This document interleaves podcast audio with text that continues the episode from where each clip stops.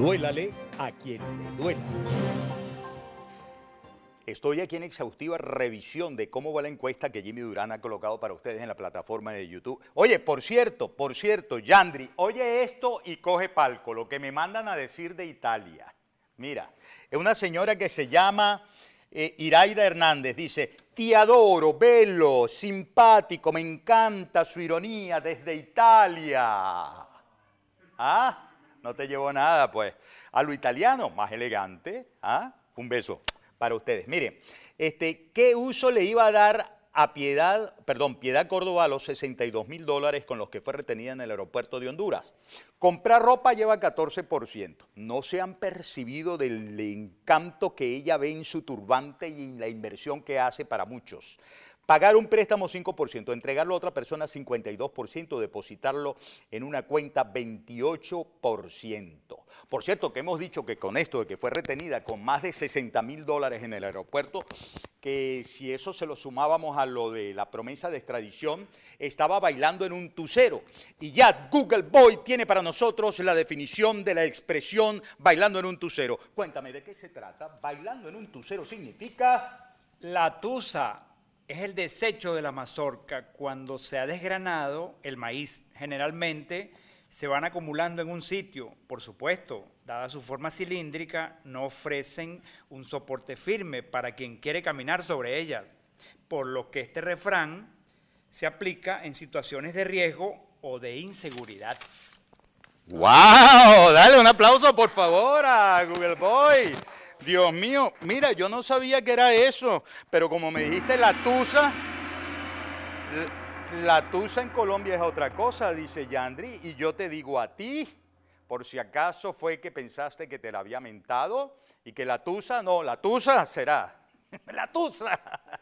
Bueno, amigas y amigos, vamos de inmediato a propósito de que un grupo de familiares de víctimas letales de la violencia de la dictadura venezolana acudió a la Corte Penal Internacional y en los próximos minutos estaremos hablando con el diputado Wilmer Azuaje a dar cabida al recuerdo porque saben, es un eslogan de nuestro programa, no cometer el pecado de que las cosas por sabidas se callen y por calladas se olviden. Así que, inspector Oscar Pérez, de usted va nuestro duélale a quien le duela.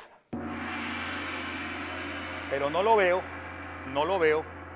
Vamos por aquí, por este, eh, mi querido, mi querido, no me había dado cuenta que, no sé, venga. Este 15 de enero de 2010 tuvo lugar, espera, ya va, ya va, ya va, ya va, espérense un momentico. Venga, nuestro duele que no duele.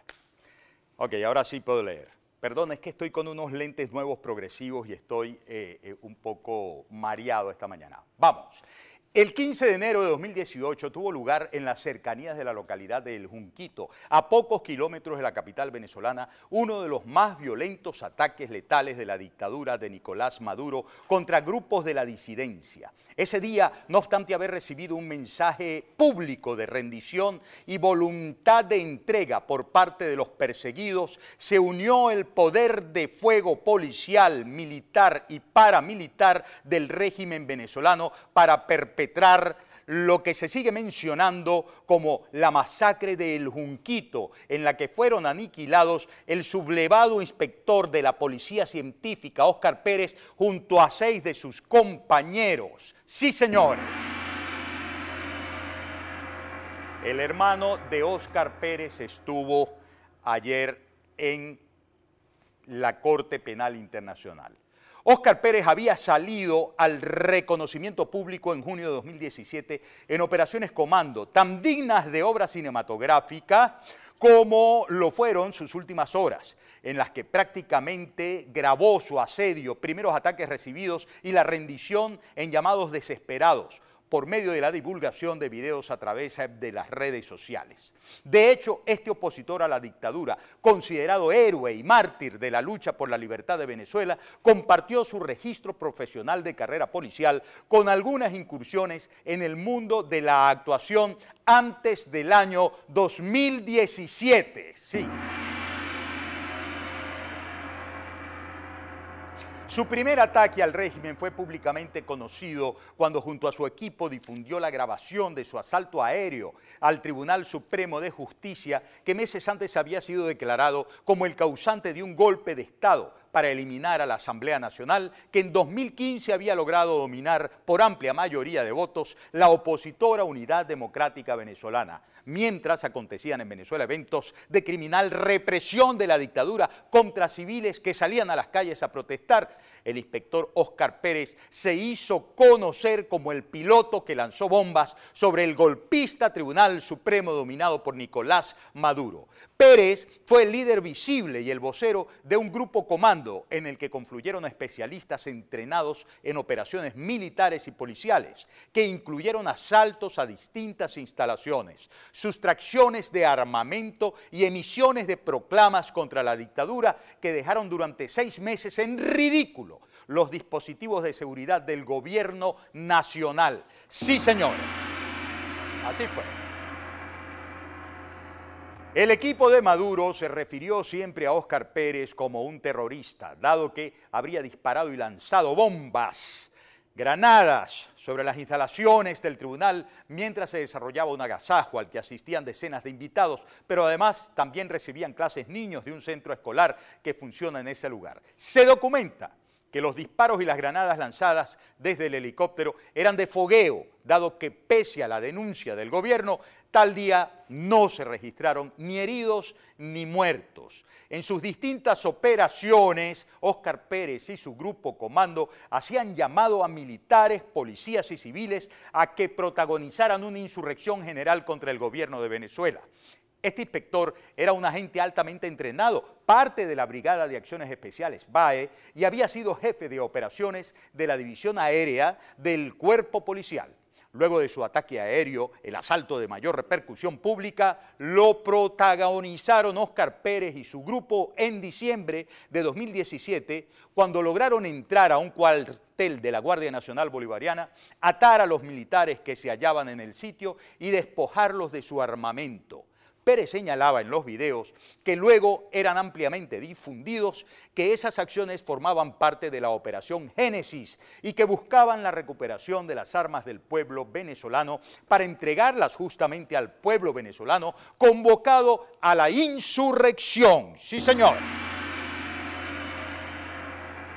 El día final de Óscar Pérez, cuando el chalet en que se hallaba fue blanco de metralla, granadas y hasta el empleo de bazucas, los venezolanos opuestos a Maduro vieron las grabaciones de su piloto héroe rindiéndose y dispuesto a entregarse, pero tras el desenlace fatal en el que también murió una mujer embarazada, el régimen informó que los terroristas habían atacado a las fuerzas que los privarían de su libertad, por lo que no hubo más remedio que abrir fuego.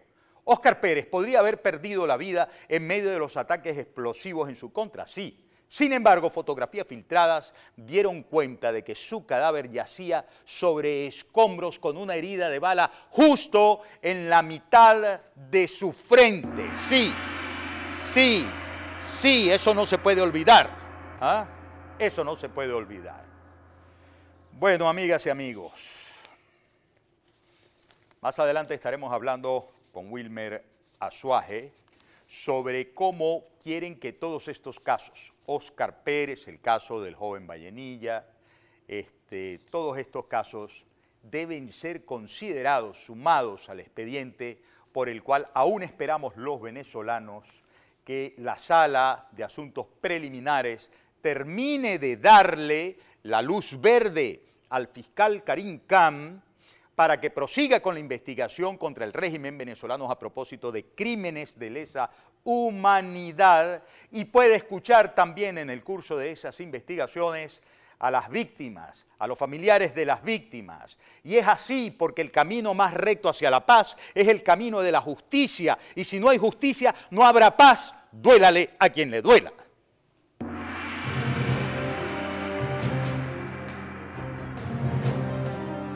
Duélale a quien le duela.